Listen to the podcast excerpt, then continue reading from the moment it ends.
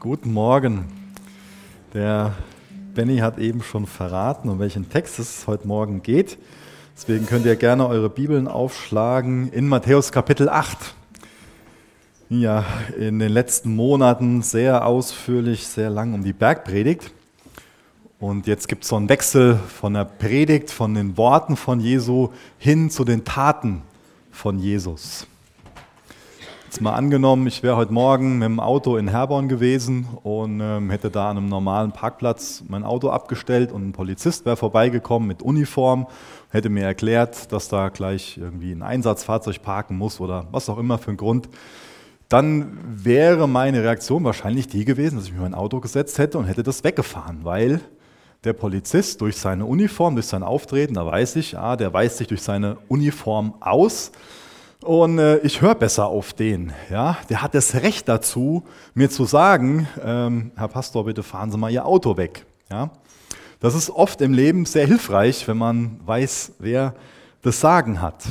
Der Polizist weist sich jetzt quasi durch seine Uniform aus. Und wie weist sich denn Jesus aus? Ja, er kommt ja nicht mit einer Uniform auf diese Erde und hat dann hier irgendwie so ein paar goldene Buchstaben oder irgendwas für ein Emblem, die ihn als Gott auszeichnen, sondern er weist sich aus, das haben wir jetzt letzte Woche ähm, am Ende von der Bergpredigt gelesen, Kapitel 7 am Ende, durch seine Worte, durch die Vollmacht, die er hatte. Durch die Vollmacht. Und wir sehen heute, dass er sich ausweist durch seine Taten, durch sein Handeln, durch die Wunder, die er wirkt. Diese Wunder sind quasi ein Ausweis, der ihn kennzeichnet als Messias. Letzte Woche ging es da ganz stark um den Aspekt, dass wir nicht nur auf diese Bergpredigt hören sollen. Ich glaube, das können wir alle gut zuhören. Aber wie sehr setzen wir das, was wir da von Jesus hören, dann auch wirklich in die Tat um? Wie sehr tun wir das? Und das ist mir wichtig, so mit, mit dieser Mahnung heute Morgen in die Predigt zu starten, Jesus hat das Recht, uns zu sagen, tu das auch. Er hat die Autorität dazu. Er kann uns sagen, fahr das Auto da weg. Ja, uns geht es ja um was anderes als ein Auto wegzufahren, aber er hat das Recht dazu. Ist uns das bewusst, dass er diese Autorität hat, dass er diese Vollmacht über unser Leben hat. Und er bildet keine Herrschaft in Form von einem Polizeistaat über uns, sondern wenn wir uns ansehen, was er uns da in der Bergpredigt gelehrt hat und wie er sich auf dieser Erde verhalten hat, dann bekommen wir, glaube ich, alle so eine Sehnsucht nach seiner Herrschaft. Weil das ist genau das, was hier Matthäus immer wieder unterstreicht, dass er uns zeigt, so sieht ein Leben unter der Herrschaft von Jesus aus. Genauso wie wir das heute lesen. Wir könnten also so diesen Vers schmecket und seht, wie gut der Herr ist, darüber stellen. Das sehen wir in Gottes Wort. Da können wir schmecken und sehen, wie gut Jesus ist. Wir haben in Kapitel 1 bis Kapitel 4 von Matthäus so uns die Person des Königs angesehen. Dann in Kapitel 5 bis 7 so die Grundsätze, die Grundsätze des Königs. Und jetzt in Kapitel 8 und 9, da sehen wir uns die Macht des Königs an. Es sind zwei Kapitel, in denen insgesamt zehn Wunder beschrieben werden. Und ich habe das ja schon oft betont, dass Matthäus immer wieder so eine Parallele zeichnet zwischen Mose und zwischen Jesus. Und es gibt einen Ausleger, der meint, dass man diese zehn Wunder auf die zehn Wunder als eine Parallele zu den zehn Wundern von Mose sehen kann, die passiert sind, bevor der Pharao dann das Volk Israel hat ziehen lassen. Ist ein interessanter Gedanke. Was ich ja auch noch wichtig finde, ist ähm, festzuhalten, erst werden diese Grundsätze des Königs erklärt. Ist ja quasi so der Messias des Wortes. Und jetzt sehen wir den Messias der Tat. Jesus lässt jetzt Taten sprechen. Nach dem Reden kommt jetzt das Handeln. Das ist keine Sache, dass er das nur von uns fordert, sondern er selbst verhält sich so. Nach dem Reden, nach dem Hören kommt das Handeln. Da können wir Jesus nicht vorwerfen, dass er das nicht selbst praktiziert hat. Auch darin ist er uns einfach ein richtig gutes Vorbild. Wenn wir uns jetzt heute die ersten 17 Verse ansehen, gehe ich mal von aus, dass wir uns die ansehen, Vielleicht werden es ein paar weniger, aber ich denke, wir sehen uns die ersten 17 Verse an und da geht es um verschiedene Personen. Und das sind alles Personen, die benachteiligt sind. Aus irgendeinem Grund sind sie benachteiligt. Das sind Personen, die verkörpern Ablehnung, Vorurteile, auch so den Hass der Gesellschaft.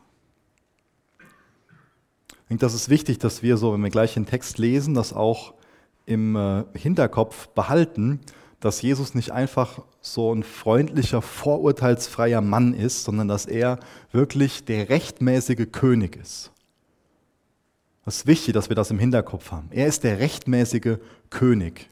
Ich denke, das macht einen großen Unterschied, ob jetzt ähm, ein guter Freund von uns uns anbietet, mal auf unsere Kinder aufzupassen oder das Klo bei uns zu putzen oder ähm, wenn Angela Merkel an der Tür klingelt und sagt hier, ähm, ich würde mal gerne auf die Kinder aufpassen. Ja.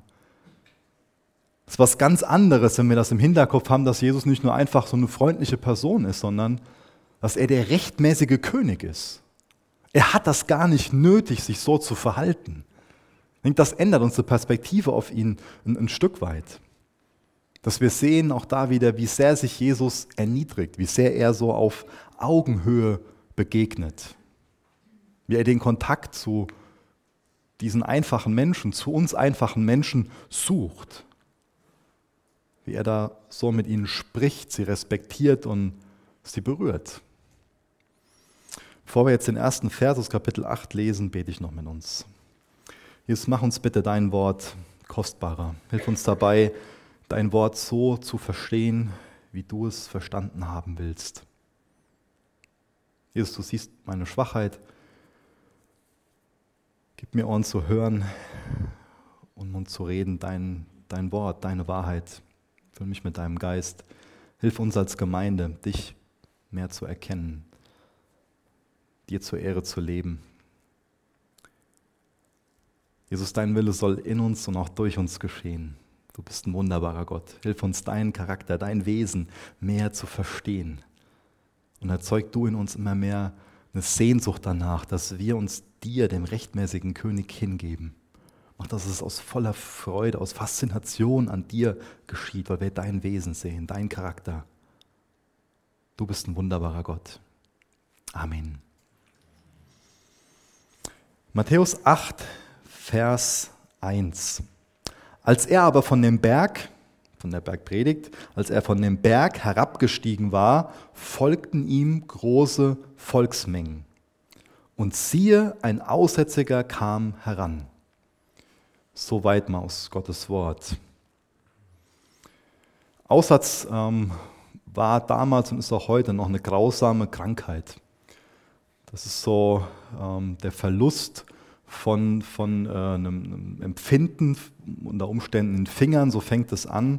In irgendeinem Teil von einem Körper ist einfach kein Empfinden mehr da. Die Nervenstämme sind davon betroffen, ähm, die Muskeln veröden dann und die Sehnen, die ziehen sich dann zusammen, bis die Hände dann so aussehen wie Krallen. Dann bilden sich an Händen und auch an Füßen Geschwüre und es folgt dann ein fortschreitender Verlust von Fingern, von Zehen, bis dann ein ganzes Gliedmaß fehlen kann. Die Dauer von so einem Aussatz, die kann 20 bis 30 Jahre betragen.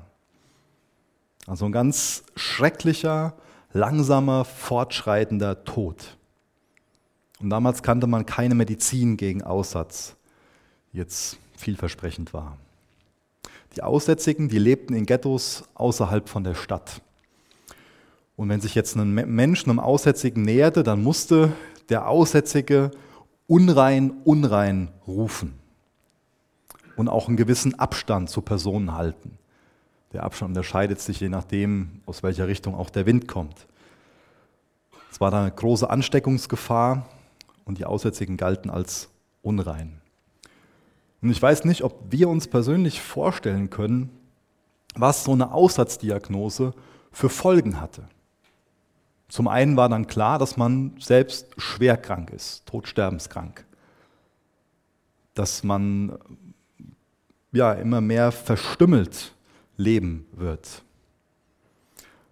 Aber ich glaube, was wir vielleicht unterschätzen, das ist so die Konsequenz, ähm, dass quasi keine sozialen Kontakte mehr möglich waren, beziehungsweise nur noch zu anderen Aussätzigen. Man wurde isoliert, so in den Tempel zu gehen, in eine Synagoge zu gehen, einem normalen Wohnhaus zu wohnen, so die Dorfgemeinschaft zu genießen, Teil davon zu sein, eine Festversammlung zu besuchen. Das alles war nicht mehr möglich für jemanden, der Aussatz hatte. Er wurde da komplett ausgegrenzt. Er hat seinen Beruf verloren. So, das war auch das Ende der familiären Gemeinschaft, also Verlust der Heimat, auch der Verlust von vielen Lebensträumen. Und der Tod rückte dann näher. Und on top galt dann noch diese Krankheit als eine Strafe für ihre eigene Sünde. Stellt euch das mal vor. Ihr habt so das Todesurteil in Form von dieser Krankheit bekommen.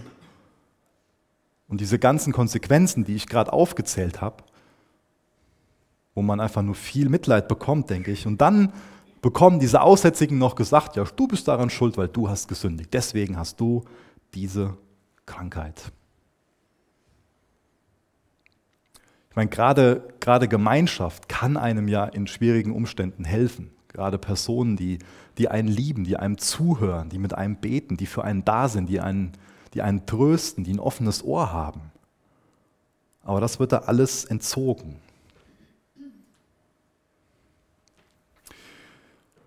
Und es kann sein, dass wir uns mit einem Aussätzigen in einem bestimmten Sinn identifizieren können, es kann auch sein, dass die Personen ganz weit weg für uns sind, so dieses Krankheitsbild, diese, diese Konsequenzen, dass wir für uns jetzt meinen, ja, damit haben wir ja gar nichts zu tun.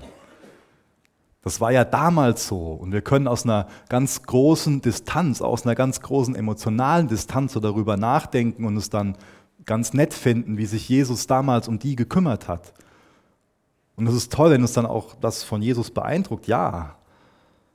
Aber ich finde es interessant, dass in der Bibel Aussatz ein Symbol für Sünde ist. Und ich denke, wenn wir über den Aspekt nachdenken, dann verliert das die Distanz und dann kommt uns das ganz nahe. Und dann sehen wir uns als eine Person, die aussätzlich ist, die diese Krankheit hat. Jeder Mensch ist von dieser Krankheit der Sünde infiziert. Wir alle haben das. Und wir haben eben darüber nachgedacht, ja, so 20, 30 Jahre Leiden, langsam löst man sich auf und, und diese ganzen Dinge. Und, aber ist uns bewusst, dass wir ohne ein Heilmittel für die Sünde genau so einem Aussätzigen gleichen, der sich immer mehr isoliert, der sich immer mehr entfremdet von, von Gott, der verfällt, der immer mehr ja, von, von Scham ergriffen wird. Im Garten Eden, da hat Gott zu Adam und Eva gesagt, wenn ihr von der Frucht dieses Baumes esst, dann werdet ihr sterben. Und die sind dann nicht sofort tot umgefallen, sondern dieses Urteil hat erstmal eine, eine Trennung ähm, beinhaltet. Isolation, ein Bewusstsein für Scham. Auf einmal wollten sie sich kleiden, verkleiden, verstecken vor Gott. Aussatz ist ein Symbol, ein Bild für Sünde. Hier geht es um, um uns in diesem Text. Wir sollten da nicht eine, eine große Distanz zu dem Text haben. Das sind wir angesprochen. Und vielleicht erscheint dir das im ersten Moment so, dass du meinst, so ja, das ist mir aber jetzt unangenehm, ich bin doch mir geht es doch gut, ist doch alles, alles so in, in, Ordnung. Warum will mir denn jetzt hier jemand erzählen, der Pastor, der da vorne ist oder Gottes Wort, dass ich ein Aussätziger bin? Ist doch alles, alles ganz nett. Das ist die Wahrheit, dass wir von dieser Sünde betroffen sind, dass wir damit infiziert sind. Und es wäre doch herzlos von Gott, wenn er nicht einen Weg suchen würde, um uns klarzumachen, dass wir so krank sind. Das hilft doch keinem von uns zu leugnen. Jetzt mal angenommen, wir wären tatsächlich so ein Aussätziger. Würde es uns doch irgendwie banal vorkommen, wenn schon ein Finger fehlt, wenn wir schon die Konsequenz davon in unserem Leben sehen, von diesem Aussatz. Und ich denke, wenn wir ehrlich sind, sehen wir doch in unserem Leben Konsequenz von Sünde, was daraus passiert, wie wir uns lieblos verhalten, wie wir Lügen erzählen, wie wir irgendwie abschätzig auf andere. Wir sehen doch Konsequenz von Sünde in dieser Welt. Das kann doch keiner von uns leugnen. Und genauso banal wäre es doch, wenn wir uns hinsetzen und die Finger fehlen uns schon, zu meinen, so, ach, ist doch alles in Ordnung mit mir.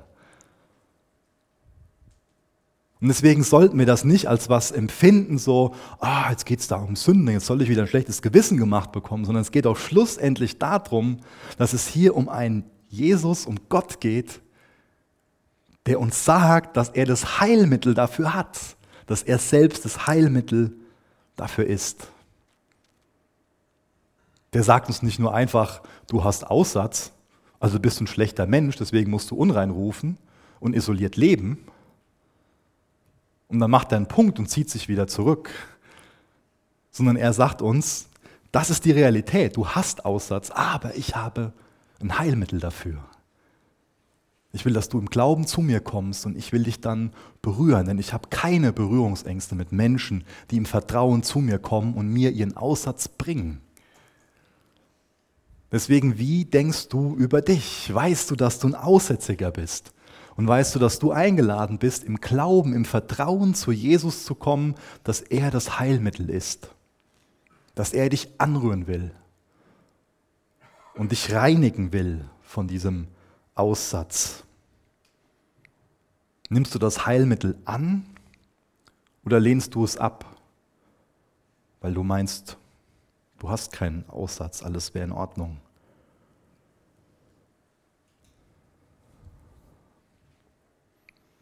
Hast du schon mal was getan oder wurde dir schon mal was angetan, was dazu geführt hat, dass du dich schmutzig gefühlt hast? Und ich meine nicht nur schuldig. Es gibt Handlungen, aber auch Erlebnisse, die diese Auswirkung haben, dass wir wirklich Scham empfinden. Ich denke gerade dann, wenn, wenn ähm, Dinge mit Gewalt oder auch mit Sexualität zu tun haben, dann ist es auch oft so, schambehaftet. Und auch das ist Teil von der guten Nachricht, dass Jesus nicht nur unsere Schuld getragen hat. Das ist oft so eine westliche Betonung von dem Evangelium, dass, sich auf die, dass eine Betonung auf der Schuld liegt. Und das ist gut, dass wir hoffentlich dafür ein Bewusstsein haben. Aber es ist auch sehr tröstend, dass Jesus nicht nur unsere Schuld, sondern auch unsere Scham getragen hat. Dass er sich für uns zum Schandfleck gemacht hat. Nachdem er festgenommen worden ist, da wurde er verspottet, da wurde er angespuckt, am Kreuz war er nackt und blutend. Und auch bei ihm war es so, dass ein Gekreuzigter als von Gott verlassen galt, als von Gott verflucht galt. Jesus am Kreuz, der verkörpert für uns und absorbiert alles an Schmutz und Schande. Das, wofür du dich auch heute noch schämst, vielleicht dein dunkles, dein schmutziges Geheimnis. Er hat es auf sich genommen, um uns zu reinigen. Er will dich reinigen, dich berühren mit seinem Wort. Und die Frage ist, ob wir, wie wir jetzt lesen werden, wie der Aussätzige kommen oder ob wir nur hören. Und wir lesen da mal in Vers 2 weiter. Ich finde das beeindruckend, wie der Aussätzige sich da verhält. Ich finde das sehr ergreifend. Das Kapitel 8, Vers 2 b. Und siehe, ein Aussätziger kam heran und warf sich vor ihm nieder und sprach, Herr, wenn du willst, kannst du mich reinigen. Herr, wenn du willst, kannst du mich reinigen. Dieser Aussätzige, der ist in einer ganz verzweifelten Lage. Und er fleht Jesus nicht nur an, sondern er verehrt ihn. Er betet ihn an. Dieses griechische Verb, was da für hinwerfen steht, das wird nie in der Bibel für was anderes verwendet als die Anbetung Gottes. Ich finde das kühn, dass er sich vor Jesus niederwirft, dass er sich ja, so hinwirft und Jesus anbetet. Das zeigt einen großen Glauben. Heißt, er ist auch ein Sinnbild für eine Person, die Jesus trotz schweren Umständen sucht und anbetet. Und das will ich von dem lernen, von diesem Aussätzigen. Jesus in, Jesus trotz und gerade auch in schweren Umständen zu suchen, ihn gerade in den Umständen anzubeten. Und wer im Glauben sucht, der wird Jesus finden. Wie hat jetzt dieser Aussätzige Jesus angebetet? Und zum einen betet er Jesus an, indem er zu ihm kommt und indem er ihn als denjenigen ehrt, der sein sonst unmögliches Bedürfnis erfüllen kann. Normalerweise hätte es ein Aussätziger nie gewagt, sich einem Schriftgelehrten oder auch einem Rabbi zu nähern. Denn der wusste ganz genau, dass der dann mit Steinen fortgejagt wird. Da gibt es viele Berichte drüber, dass sich gerade Rabbis, gerade Schriftgelehrte ähm, auch damit gerühmt haben, Aussätzige herablassen zu, behalt, zu, zu behandeln. Ja, die fanden sich selbst toll, aber wir sind, so, wir sind so gut und das sind die Unreinen und mit Steinen geworfen. Gibt es viele Berichte, die man da nachlesen könnte. Aber dieser Aussätzige kommt zu dem Rabbi Jesu im Vertrauen, weil er für sich schon weiß, da, ich vertraue, der ist, der ist anders als die. Zu dem kann ich kommen. Da ist schon mal ein großes Vertrauen da. Der wird mich nicht fortjagen. Zu dem kann ich kommen. Und er betet Jesus auch mit seiner Haltung an. Er wirft sich vor Jesus nieder. Und dieses Verhalten von ihm, das bewirkt auch eine bestimmte Reaktion in Jesus. Wir sehen da ganz viel Mitleid und Erbarmen in Jesus. Und er betet Jesus an, indem er Herr sagt, indem er ihn als Meister und auch als Gott ehrt. Er sagt damit aus, er drückt damit aus in Worten, dass Jesus für ihn die höchste Autorität besitzt. Jesus, da gibt es niemanden, den ich mehr achte, auf dessen, dessen Wort ich mehr respektiere, dessen Wort ich mehr Bedeutung beimesse. Du hast für mich die höchste Autorität. Das sagt er da. Er unterstreicht es auch mit seinem Verhalten. Ich habe mich da echt nochmal gefragt, wie ist das denn in meinem Leben? Ist das mit, mit diesem Herr, was ich Jesus gegenüber oft sage und singe, ist das ein Lippenbekenntnis oder unterstreichen das auch meine, meine Taten? Ist das in meinem Alltag so? Wie richte ich mich da nach Gottes Wort? Dazu ein Zitat von Spurgeon, der hat geschrieben, diejenigen, diejenigen, die Jesus Herr nennen und ihn nicht anbeten, sind mehr krank als der Aussätzige. Außerdem betet der Aussätzige Jesus mit seiner Demut an. Er kommt hier nicht fordernd und sagt hier, du musst jetzt aber, sondern er sagt, wenn du willst, Herr, wenn du, wenn du willst. Das ist ein bisschen so, als ob er damit sagt, so, Herr, ich weiß, wie, wie unwichtig ich auch bin. Wenn ich mir das durchlese, bekomme ich für mich so zumindest den Eindruck, wenn nicht zu viel reininterpretieren. Aber ich denke, dass das seine Herzenshaltung war. Dieses Herr, ich weiß, wie unwichtig ich bin. Ich weiß, dass, dass andere von mir weglaufen. Dass der Kontakt mit den anderen nicht möglich ist. Ich bin unwürdig, aber ich komme zu dir im, im Vertrauen, im Glauben. In der Hoffnung, dass du mir hilfst, dass du dich zu mir hilfst herablässt. Dass du mir deine heilende Kraft zugutekommen lässt. Ich glaube, wir finden Jesus, wenn wir demütig sind, wenn unsere Haltung, unsere Einstellung der Einstellung von diesem Aussätzigen gleicht. Wenn wir uns unserer Not bewusst sind und wenn wir bitten zu Jesus kommen, dann lässt er sich finden. Außerdem ist er zuversichtlich, dass Jesus ihn mehr als gesund machen kann. Auch das ist eine wichtige Haltung für uns. Er ist zuversichtlich, wenn du willst, dann kannst du mich reinigen. Er weiß, dass Jesus ohne Probleme dazu in der Lage ist. Und jetzt sehen wir in dem nächsten Vers die Reaktion von Jesus. Vers 3 aus Matthäus 8. Und er streckte die Hand aus, rührte ihn an und sprach, ich will, sei gereinigt. Und sogleich wurde sein Aussatz gereinigt. Seit langem, seit langer Zeit, vielleicht auch seit vielen Jahren, wurde der von niemandem mehr berührt. Jesus hätte ihn nicht berühren müssen. Er hätte ihn einfach so heilen können. Aber Jesus berührt ihn. Ich finde das faszinierend. Auf der einen Seite kann ich mir vorstellen, dass da so ein Schauer über die Menschen gelaufen ist, nachdem der Aussätzige sich dahin geworfen hat und er denen so nahe gekommen ist. Aber auf der anderen Seite kann ich mir auch vorstellen, im Ansatz vielleicht nur, was für ein Schauer über den Aussätzigen gelaufen ist. Im positiven Sinn, dass Jesus seine Hand ausstreckt und ihn berührt, ihn heilt. Leben, Wiederherstellung, Wärme.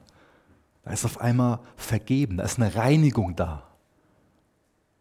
Wir sehen ja hier, dass, dass da dieses Wort reinigen steht. Ich glaube, das geht weiter als, als nur eine reine Heilung. Jesus hat die Sünden der Menschheit auf sich genommen. Er hat sich mit uns identifiziert, wie ich eben erklärt habe. Hat sich für uns zu diesem Schandfleck gemacht. Er hat unsere Stelle eingenommen, den Preis bezahlt, den wir normal hätten bezahlen müssen. Wir sind hoffnungslos verloren in diesem Aussatz. Hoffnungslos in dem Sinn, dass wir uns selbst nicht helfen können. Aber es gibt da jemanden, der uns einlädt, ihm zu vertrauen. Wenn jetzt ein anderer Mensch diesen Aussätzigen berührt hätte, dann wäre er dadurch verunreinigt worden. Aber als Jesus diesen Aussätzigen berührt, da wird er gereinigt. Und in diesem Sinne will uns Jesus heute Morgen berühren. Er wünscht sich von uns, dass wir im Glauben zu ihm kommen, im Vertrauen zu ihm kommen, ihm sagen, Jesus, ich bin ein Aussätziger, ich bin ein Sünder, aber ich vertraue dir. Und dieser Glaube ist rettender Glaube da folgt diese reinigende Berührung von Jesus.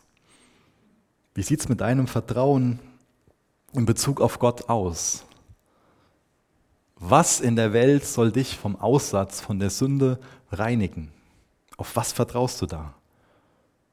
Auf Jesus als Heilmittel? Er ist das einzige Heilmittel.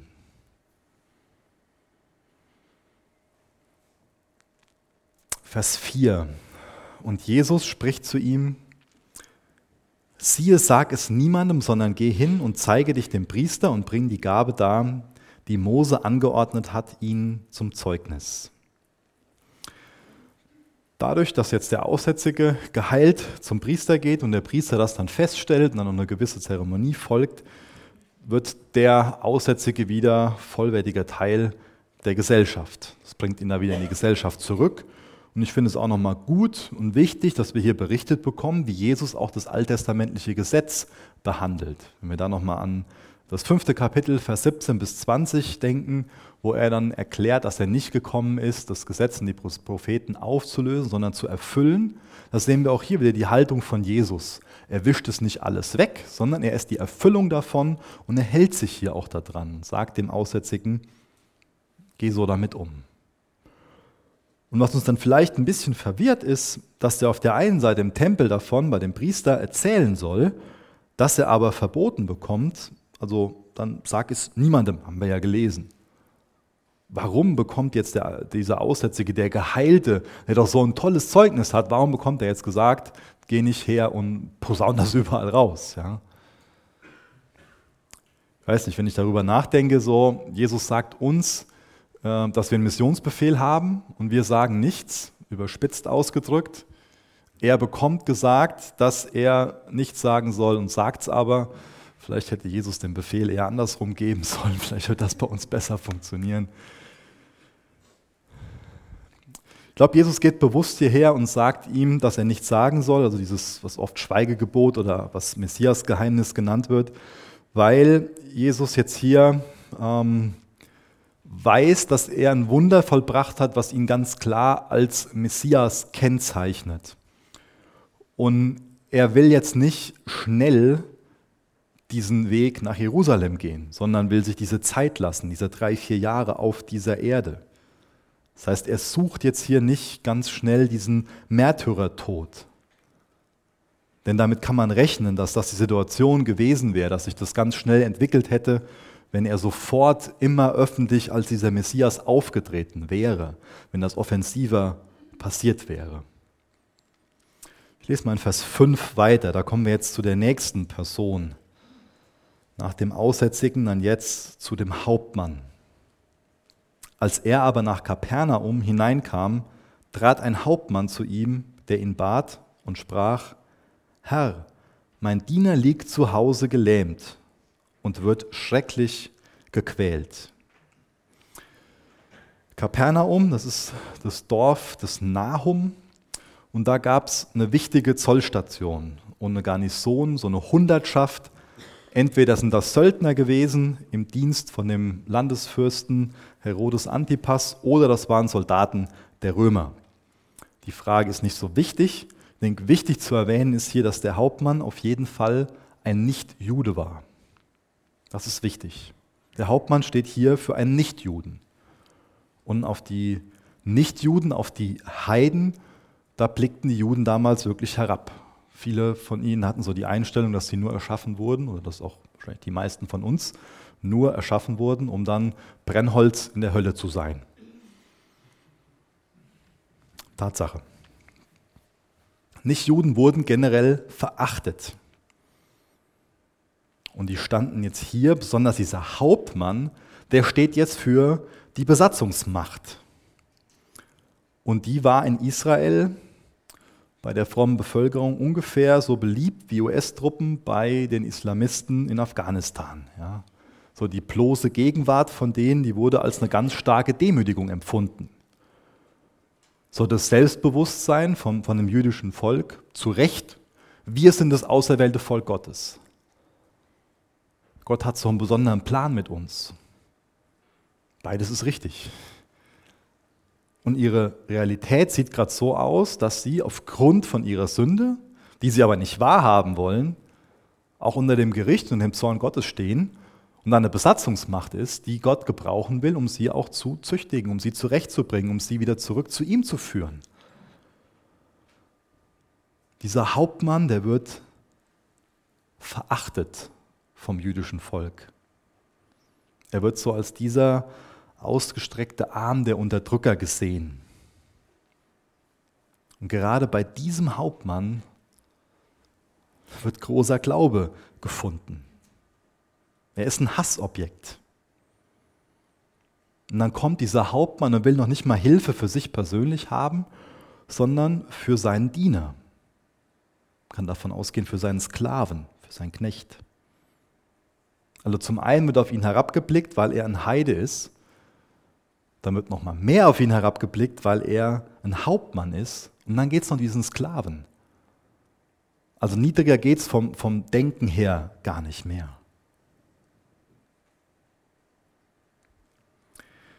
Und dann lesen wir in Vers 7 bis Vers 9, die Verse lese ich kurz vor, und Jesus spricht zu ihm, ich will kommen und ihn heilen. Der Hauptmann aber antwortete und sprach, Herr, ich bin nicht würdig, dass du unter mein Dach trittst, aber sprich nur ein Wort, und mein Diener wird gesund werden. Denn auch ich bin ein Mensch unter Befehlsgewalt und habe Soldaten unter mir, und ich sage zu diesem, geh hin, und er geht, und zu einem anderen, komm, und er kommt, und zu meinem Knecht, tu dies, und er tut's. Das ist mal logisches Denken von dem Hauptmann. Was den Hauptmann, was den auszeichnet, ist sein Mitgefühl. Ein besonderes Kennzeichen von ihm, großes Mitgefühl. Normalerweise wird ein Hauptmann nicht viel auf so einen Sklaven geben. Aber das Verhalten gegenüber seinem Sklaven zeigt, was er für einen Charakter hat. Ein Kennzeichen von ihm ist Mitgefühl.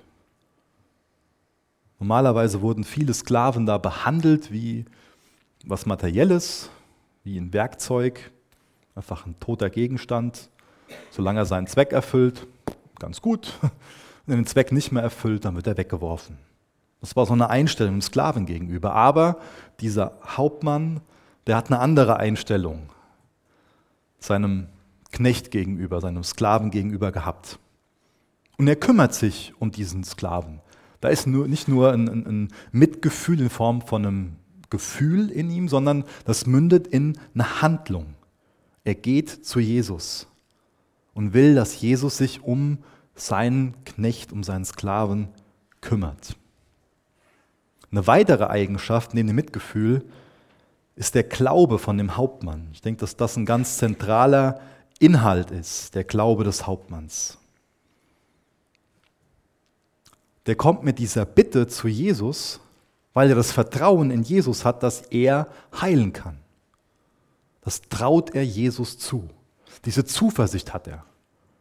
Er weiß, Jesus, der hat die Macht, den zu heilen. Und das ist für den Hauptmann eine Selbstverständlichkeit, dass Jesus dieselbe Vollmacht über Krankheiten hat, als der Hauptmann zum Beispiel über einen Soldaten hat oder einen Knecht hat, der ihm unterstellt ist. Eine Selbstverständlichkeit für ihn. Es ist auch eine Selbstverständlichkeit für dich. Ich denke, wir lernen hier, ein Aspekt, den wir hier lernen können, ist, dass so der Glaube von dem Hauptmann sich auch dadurch auszeichnet, dass er die Vollmacht von Jesus anerkennt. Es ist auch ein Kennzeichen von deinem Glauben, dass du sagst, Jesus hat diese Vollmacht. Dass es eine Selbstverständlichkeit für dich ist. Das ist eine wichtige Frage, die wir uns dann stellen können. Was es heute bedeutet, dass wir die Vollmacht von Jesus anerkennen, dass wir uns ihr unterordnen. Was bedeutet es denn, Jesus Herr zu nennen und auch danach zu leben? Das sind wichtige Fragen für uns. Was wir im Text noch sehen, ist, dass Glaube Sorgen in Gebete verwandeln. Der Hauptmann hat da eine Sorge um seinen Sklaven. Und diese Sorge wird in ein Gebet verwandelt. Er wird zu einem Fürbitter für seinen Sklaven. Also beten bedeutet auch, dass wir eine Person, eine Situation, eine Sache in Gottes Hände legen und dann auch da lassen. Glaube hat die Konsequenz, dass wir Dinge dass wir Personen, dass wir das, was uns da bewegt, die Sorge, dass wir das in Gottes Hände legen. Ist das auch wiederum eine Selbstverständlichkeit für dich? Zeichne das deinen Glauben aus. Bist du dir bewusst, was es für ein Vorrecht ist, dass wir zu Jesus kommen dürfen? Dass wir da, dass er jetzt auf dem Gnadenthron sitzt und dass wir ihm die Dinge anvertrauen können. Die Person, die Situation, das, was uns da auch bewegt. Und wenn wir ihn Herr nennen, dann überlassen wir ihm auch die Antwort. Dann akzeptieren wir auch ein Nein. Sind wir denn dann auch so gelassen, dass wir alles in Jesu Hand lassen?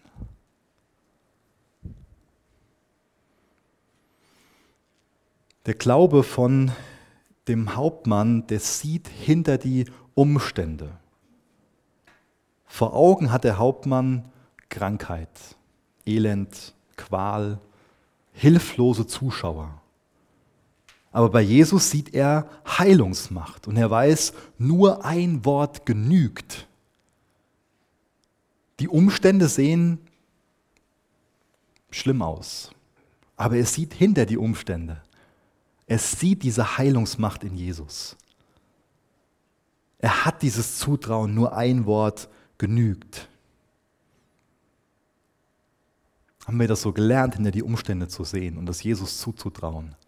Ihm das zu geben und dann zu vertrauen, dass er die richtige Antwort hat. Und auch bei ihm sehen wir wieder, dass der Glaube sich selbst für unwürdig hält. Ich bin es nicht würdig, dass du unter mein Dach kommst. Übertragen. Das bringt jetzt auch viel Konfliktpotenzial wiederum mit sich, wenn ein Jude in ein Haus von einem Heiden geht. Das sehen wir dann später in der Apostelgeschichte zum Beispiel, ähm, wo der Petrus dann in das Haus geht. Da gibt es eine riesen Diskussion dann drum. Vielleicht will er ihm das ersparen. Aber ich glaube, das zeigt von ihm eine sehr demütige Einstellung. Dass das bei Jesus möglich ist, dass er nicht mal in das Haus gehen muss, um, um zu berühren oder um irgendwas für eine Handlung durchzuführen, sondern dass es aus der Ferne geschehen kann. Und ich glaube, die Demut, die er hat, die kann man an sich nur mit Gottesfurcht beschreiben. Er sieht sich selbst als einen unwürdigen Untergebenen von Jesus. Und Jesus sieht er als einen Ranghöheren. Politisch gesehen war das ganz andersrum. Aber er sagt, ich bin es nicht wert. Ist es unsere Einstellung, auch in allen Situationen des Lebens? Oder haben wir da so einen gewissen geistlichen Hochmut?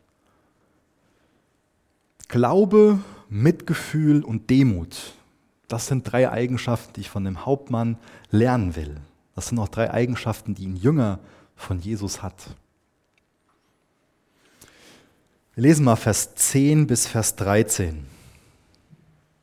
Als aber Jesus es hörte, wunderte er sich und sprach zu denen, die nachfolgten, Wahrlich, ich sage euch, bei keinem in Israel habe ich so großen Glauben gefunden. Ich sage euch aber, dass viele von Osten und Westen kommen und mit Abraham und Isaak und Jakob zu Tisch liegen werden in dem Reich der Himmel. Aber die Söhne des Reiches werden hinausgeworfen werden in die äußere Finsternis. Da wird das Weinen und das Zähneknirschen sein. Und Jesus sprach zu dem Hauptmann, Geh hin, dir geschehe, wie du geglaubt hast. Und der Diener wurde gesund in jener Stunde. Es gibt einen ganz besonderen Plan, den Gott mit dem Volk Israel hat. Ich sehe Gottes auserwähltes Volk. Wir haben jetzt hier eben gelesen in Vers 10 über die Söhne des Reiches. Aber wir sehen auch durch den Text, dass nur der Glaube allein rettet. Nur der Glaube allein rettet. Der Hauptmann kommt im Glauben. In seinem eigenen Volk, in seinem eigenen Umfeld begegnet Jesus ganz viel Unglaube.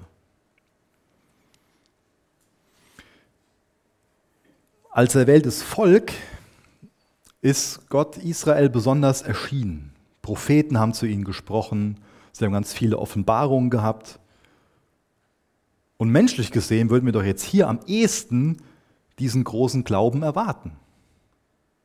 Wenn wir uns die Geschichte von dem Volk Israel ansehen, so aus Ägypten hinausgeführt durch die Wüste hindurch, das Land eingenommen, ganz viele Wunder, die die erlebt haben, durch so ein reiches Erbe. Wir würden am ehesten, denke ich, diesen Glauben in Israel erwarten. Aber der Mann mit dem größten Glauben in ganz Israel, das war kein Rabbi, das war kein Schriftgelehrter. Das war keiner aus dem Volk, sondern das ist eine Person gewesen, den viele in dem Volk als eine nationale Bedrohung gesehen haben. Und ich finde es interessant, dass sich Jesus selbst überrascht zeigt von diesem Glauben. Also schon in der Frühzeit von seinem Wirken, da trauen Menschen am Rande Israels Jesus mehr zu als Israel selbst, obwohl Gott ihnen so viele Vorzüge geschenkt hat. Wie ist das denn mit uns? Ich meine, wir leben in einem Gebiet, wo es Erweckungen gab. Und vielleicht gibt es da so ein bisschen eine Parallele zu dem Volk Israel. Dass wir vielleicht schon Eltern haben und, und Großeltern und vielleicht noch geht es noch weiter zurück deren Leben Jesus gebraucht hat, wo echter Glauben da war. Allein der Glaube rettet. Findet Jesus diesen Glauben bei uns? Findet Jesus diesen Glauben bei dir? Jesus erklärt also hier, dass ganz viele Menschen aus den Nationen, mit, von verschiedenen Himmelsrichtungen gelesen, dass die Teil von Gottes Reich sein werden, während diejenigen, zu denen das Reich zuerst gekommen ist, ihn in der Mehrzahl ablehnen. Also die Bürger des Reiches, das sind das, ist das Volk Israel. Und wir haben davon gelesen, dass die hinausgeworfen werden, dass sie ihn verwerfen und damit auch ihr eigenes Schicksal besiegeln. Genauso können wir Jesus verwerfen. Genauso können wir im Unglauben kommen. Denn jeder, der sich so dem Handeln von dem Messias verschließt, der wird hinausgeworfen. Der kann nicht Teil von diesem Reich sein. Und dann bekommen wir hier anschauliche Bilder von, von Wut, von Trauer, Verzweiflung. Das ist ein schweres Gericht über Unglauben. Und das ist eine ganz deutliche Gerichtsmahnung auch an uns.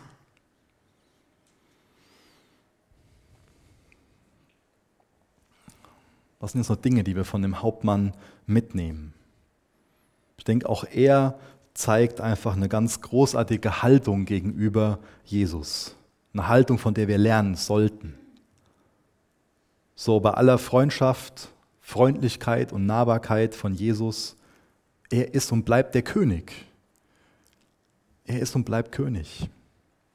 Vielleicht ist uns so eine Vorstellung von Autorität und Hierarchie eher fremd, beziehungsweise nicht fremd, sondern eher unbeliebt.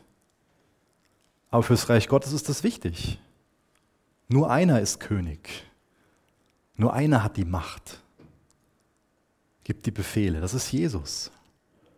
Und das unterstreicht der Hauptmann. Ich denke, eine weitere Sache, die klar wird, ist, dass es im Himmel Überraschungen geben wird. Das hat Jesus hier beschrieben. Vielleicht Überraschungen zum einen, wer da ist und auch zum anderen, wer fehlt. Haben wir diesen Glauben von dem Hauptmann? Jesus sucht solchen Glauben. Er will dir auch so einen Glauben schenken. Er hält Ausschau danach. Er hat ihn in ganz Israel nicht gefunden, sagt er hier. Aber findet er diesen Glauben bei dir? Nicht so ein allgemeiner Gottesglaube, dass es da irgendwas gibt, vielleicht so eine unbestimmte Macht, sondern einen persönlichen Glauben an ihn, dass er der Christus, dass er der Messias ist, dass er am Kreuz gestorben ist, den Fluch der Sünde auf sich genommen hat, am dritten Tag auferstanden ist und jetzt zu Rechten des Vaters sitzt und, und für sein Volk Fürbitte leistet. Findet Jesus diesen Glauben bei dir?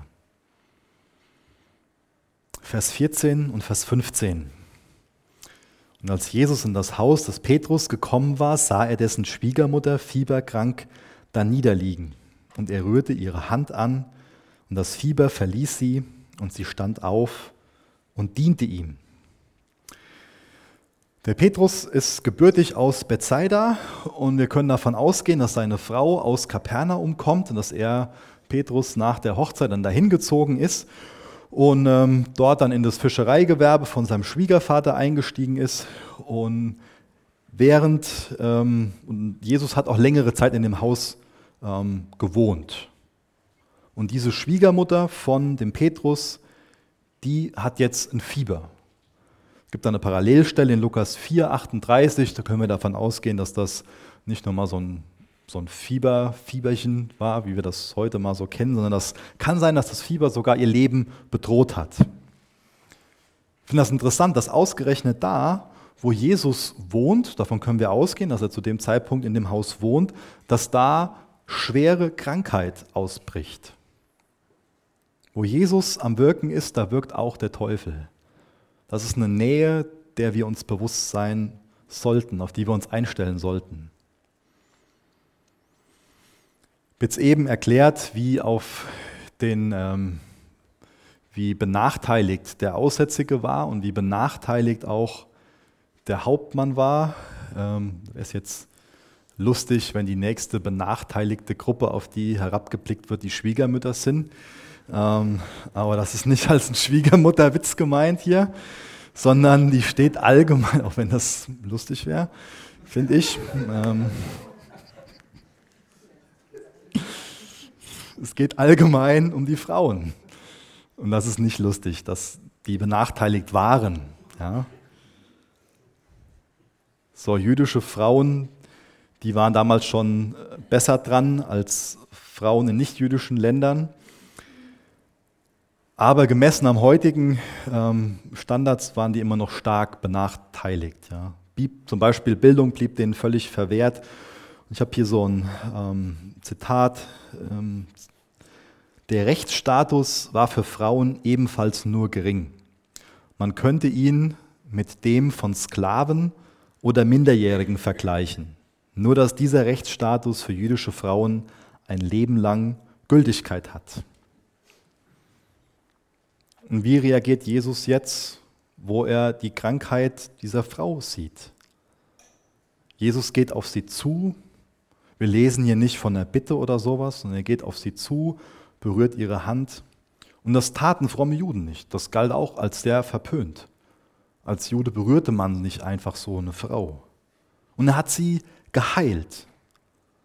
Und auch die Reaktion finde ich total verblüffend. Da ist diese Berührung durch Jesus und sie steht auf und diente ihm. Auch das ist doch voll die angemessene Reaktion, oder? Auch die Reaktion sollten wir doch zeigen. Wenn Jesus uns berührt hat, wenn er uns gereinigt hat von unserer Schuld, dann sollten wir aufstehen und ihm dienen. Das ist eine angemessene Antwort. Wie sieht das in deinem Leben aus? Wie dienst du Jesus? Vers 16 und Vers 17 damit ist der Tag noch nicht vorbei, denn hier lesen wir, als es aber Abend geworden war, brachten sie viele Besessene zu ihm und er trieb die Geister aus mit seinem Wort und er heilte alle Leidenden, damit erfüllt würde, was durch den Propheten Jesaja geredet ist, der spricht: Er selbst nahm unsere Schwachheit und trug unsere Krankheiten. Vielleicht erscheint uns das im ersten Moment als ein kleines Wunder, dass da diese Schwiegermutter von dem Petrus mit dem, von dem Fieber geheilt wurde. Aber am Abend kommen dann die ganzen Leute vorbei und es geschehen ganz viele Wunder, ganz viele Begegnungen, ganz viele Heilungen, ganz viele Menschenleben werden da verändert. Und dann lesen wir davon, das können wir in Jesaja 53, ich glaube, das ist der Vers 4, der da zitiert wird. Das wird dann, dieses, dieses Bild in Jesaja 53, was auf den Gottesknecht gemünzt wird, das wird jetzt hier auf den Messias gedeutet. Jesus hat diese Prophetie erfüllt. Er hat das Alte Testament erfüllt. Auch konkret diese Prophetie aus Jesaja 53. Und wir würden jetzt vielleicht davon ausgehen, dass dieser Vers nur auf das Kreuz zu verstehen ist, aber wir sehen ja hier, dass es auf sein Leben gemünzt wird, zu verstehen ist. Während seinem Leben und ultimativ am Kreuz, er selbst nahm unsere Schwachheiten und trug unsere Krankheiten. Das ist so eine Zuversicht, dass es da ein Tag, dass da ein Tag kommen wird, an dem wir von allen Leiden und Krankheiten befreit werden. Und dass Jesus den Preis dafür bezahlt hat. Und deswegen sollten wir die Dinge so als Gemeinde annehmen. Der Vers ist nicht so zu deuten, dass jetzt jeder Gläubige ein Recht auf Heilung hat im Hier und Jetzt. Jesus hat sich nicht verpflichtet, alle Kranken zu retten, sondern er hat sich verpflichtet, alle Sünder zu retten, die ihn anrufen. Nochmal ein Zitat von dem G. Campbell Morgan. Zu dem Vers 17 schreibt er, Befreiung von Krankheit und Sieg über den Tod sind durch das Kreuz für uns Wirklichkeit geworden. Aber für die Zeit der Bewährung lässt Gott Krankheitsnöte in unserem Leben kommen und dahinter verbergen sich göttliche Ziele und Absichten, auch wenn wir sie im Augenblick nicht verstehen und begreifen. Das ist menschlich, das ist zu verstehen, das ist sehr nachvollziehbar, dass wir gewisse Dinge im Augenblick nicht verstehen und begreifen können. Dass es uns sehr belastet, dass wir nicht wissen, wie wir das aushalten sollen. Aber es kann uns Hoffnung machen, dass auch da Absichten Gottes hinterstehen. Deswegen sollten wir Schwierigkeiten, die uns begegnen, nicht nur so als eine unwillkommene Beeinträchtigung sehen, sondern auch da auf Gottes Führung vertrauen und eine Möglichkeit zur Bewährung und auch zum Wachsen drin sehen. Nochmal zusammenfassend zu den 17 Versen. Wir sehen da drin, dass die Anfragen auf eine ganz unterschiedliche Art und Weise kommen. Und wir sehen auch, dass Jesus ganz verschiedene Methoden zum Heilen benutzt. Also Jesus ist hier kein, kein Magier, der durch irgendwas für eine Methode da was tut, sondern er ist souverän darin, wie er heilt. Mir ist wichtig, da am Ende echt nochmal seine Souveränität zu betonen, dass wir ihn als Herr, genauso wie die Personen in dem, in dem Text, ihn als Herr anerkennen, als den König anerkennen. Ist es unsere Herzenshaltung ihm gegenüber, dass wir im Vertrauen zu ihm kommen, dass wir alles auf ihn werfen, dass wir auf seine Gnade vertrauen und dass wir darauf vertrauen, dass er auch das Richtige damit macht. Und dass wir nicht von Anfang an schon irgendwie meinen, wenn ich das jetzt Jesus gebe und ihn da und darum bitten, dann, dann muss er so und so handeln. Überlassen wir es ihm, was er daraus macht. Er ist Gott. Und wenn wir uns ansehen, wie er in unserem Text hier gehandelt hat, auch wie er die Prophetien aus dem Alten Testament erfüllt, wenn wir sein Leben als Ganzes ansehen, was haben wir denn dann irgendwie für Gründe, ihm zu misstrauen?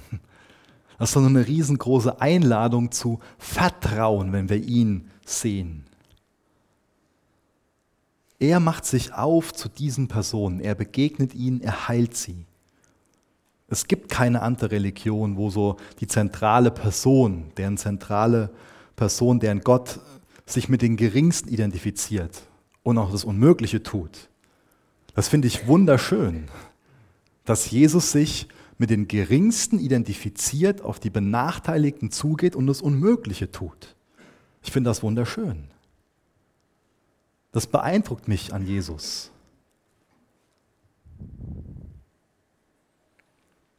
Wie denkst du über Jesus? Was hast du eine Haltung ihm gegenüber? Siehst du die Vollmacht in seinem Leben?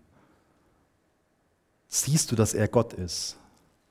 Wer ist denn Jesus für dich?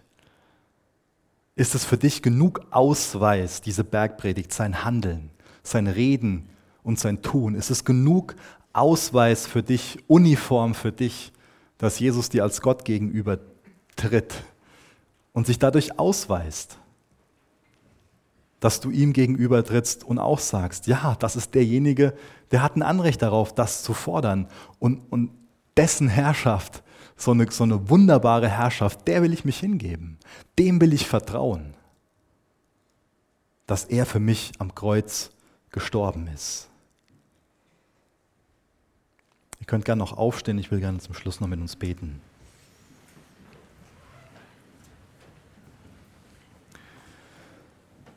Jesus, danke für dein Wort. Danke, dass wir sehen dürfen, wie du Menschen begegnest, wie du Menschen heilst, reinigst und rettest. Danke für die Vorbilder, die wir in dem Text finden. Ich bitte dich für das Wirken von deinem Geist an unseren Herzen, dass wir im Glauben zu dir kommen, dass wir dir vertrauen, dass wir Personen, Situationen, das, was Sorgen in uns werden können, in deine Hände geben und bei dir lassen. Gib du uns Wachstum im Glauben. Danke, dass du uns von dem Aussatz befreien willst. Danke, dass du uns nicht irgendwie für eklig hältst und dich zurückziehst, sondern dass du dich aufmachst, uns von unserem Aussatz befreien willst. Jesus, wir laden dich ein für die Zeit der Anbetung, dass du uns begegnest, dass du in uns wirkst. Mach du genau das, was du gerne tun willst. In Jesu Namen. Amen.